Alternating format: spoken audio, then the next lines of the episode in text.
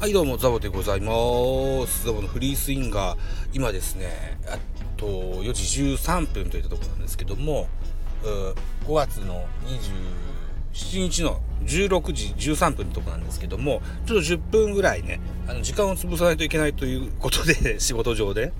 であのお客さんと待ち合わせの時間あと10分ありますのでえっと スタンド FM 5分ぐらい喋ってみたいかなと思って広げてございます。はい。といったところで、この番組ザボのフリースインガーは野球好きなザボがカジュアルに野球を語る番組でございます。といったところでして、ちょっと古い記事になりますけれども、巨人交流戦前にコーチの役職変更でございます。パリーグの経経験豊富な実松二軍バッテリーコーチを1軍に変更といった5月24日月曜日のスポニチの記事でございます。巨人は24日コーチの役職変更と追加登録を発表した。実松和成2軍バッテリーコーチ40歳が1軍へ、加藤健3軍バッテリーコーチ40歳が2軍へ、相川良二1軍バッテリーコーチが44歳が3軍へ移動するといった記事でございます。はい。実松コーチはパ・リーグで培った経験と知識の豊富さに定評がある。1998年ドラフト1位で日本ハムに入団し、えー、2006年にトレードで巨人に移籍。18年からはあ2年間再び日本ハムに戻り2軍育成コーチを兼務した。25日に開幕するセパ交流戦から配球面での作戦も担う。またファームの投手コーチの移動も発表。えー、三沢光一3軍投手コーチ46歳が2軍入り。矢貫俊之ファームディレクター補佐37歳が3軍コーチ投手とに就任すると。いった記事でございます。さあ、実松コーチがですよ、交流戦直前に1軍に入閣といった形になってまして、えー、1軍の相川さんが3軍へと。1軍での実績では文句なしに相川さんのがありますけれども、パ・リーグ、対パ・リーグに関して言うと、えー、相川ってどこ行ったんだっけ？ベイスターズじゃなかったっけ？相川ってベイスターズじゃなかった？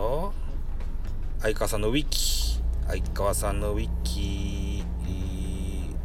えー、ベイスターズあヤクルトもいたんか。ベイスターズヤクルト巨人か。そうか。セ・リーグばかりだったんだね。なるほどね。はいはい。俺ね、は、相川選手と細川選手がちょいちょい頭の中で混同するんですよね。はい。よかった。はい。といったところでですよ。えー、実松さんが1軍に来ましたよ、といったところで、えー、昨日、おとといと、交流戦2試合やりまして、対楽天戦。4失点と2失点か。うん。うんうん。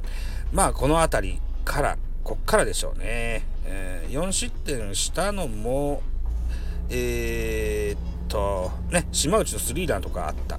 一気に取られたという感じですからね。配球配球面、うん、まあ、ここからでしょう。ね。えー、はい。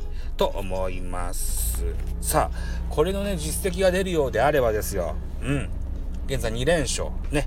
えー、交流戦の好成績も見えてくるのかなというふうに思ってます。また、毎年ね、交流戦はセ・リーグが世弱パ強みたいなね、そんな様相を呈しておりますけれども、昨年は交流戦なかったということもあって、2020年代はこれ、戦力図が逆さになる可能性はゼロではないですぞというふうに思ってるんですよ。はい。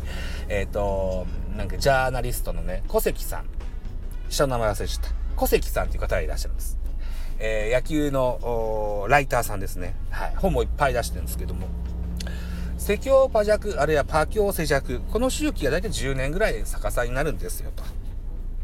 で、今ターンは、あしばらくパ教のターンが続いてますけれども、これが逆さになることは、えー、ありえないことではありませんよ。いう話も出てますのでね、さあ、交流戦も始まったばかりで何とも言えませんけれども、その可能性はゼロではないとは信じてですね、本日も巨人対楽天のゲームを応援しながら他球団の様子もちょっとは気にして えラジオトークでライブしようと思ってますっていう話をスタンド FM でしてございます。ラジオトークでね、あのね、5月31日までね、ライブキャンペーンっていうのがあるもんですからね、えー、ちょっとそれ、それ、頑張ってんですよ。はい。えー、クリアランスでね、天城府県6000分もらえるそうですからね。ということで今ちょっとそれやってますけれども、6月の頭からはスタンド FM 強化月間と私個人でね、えー、タイトルつけて目打ちましてですよ。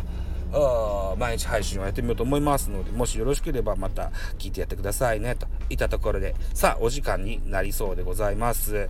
はい。私、ザボ、スタンド FM の他に、ポッドキャスト番組、ベースボールカフェ、キャンチョスでラジオトークポッドキャスト番組、ミドル巨人くんノート、ザボの多分多分など配信作品多数ございます。これに加えまして、D 弁、漫画ドカベンダイジェストという新番組を立ち上げました。これが24、そう、24日に、えー、っと、現在はアンカーと、スポティファイと、からポケットキャストというアプリで聞くことができます。はい。えー、Apple Podcast ですとか、Google Podcast ですとか、あるいは Amazon Music ですとかの審査がまた通ればですよ。えー、来週ぐらいにはまたそっちでも聞けるようになると思いますので、もしよろしければ聞いていただけたらと思います。えー、ドカベンにまつわる、おしゃべりをしていこうかなと思ってます。2週間に一遍の更新で次回は6月の上旬ぐらいにアップしたいと思ってございます。ぜひお付き合いいただけたら嬉しいです。いったところで本日以上です。ではまたありがとうございました。Bye.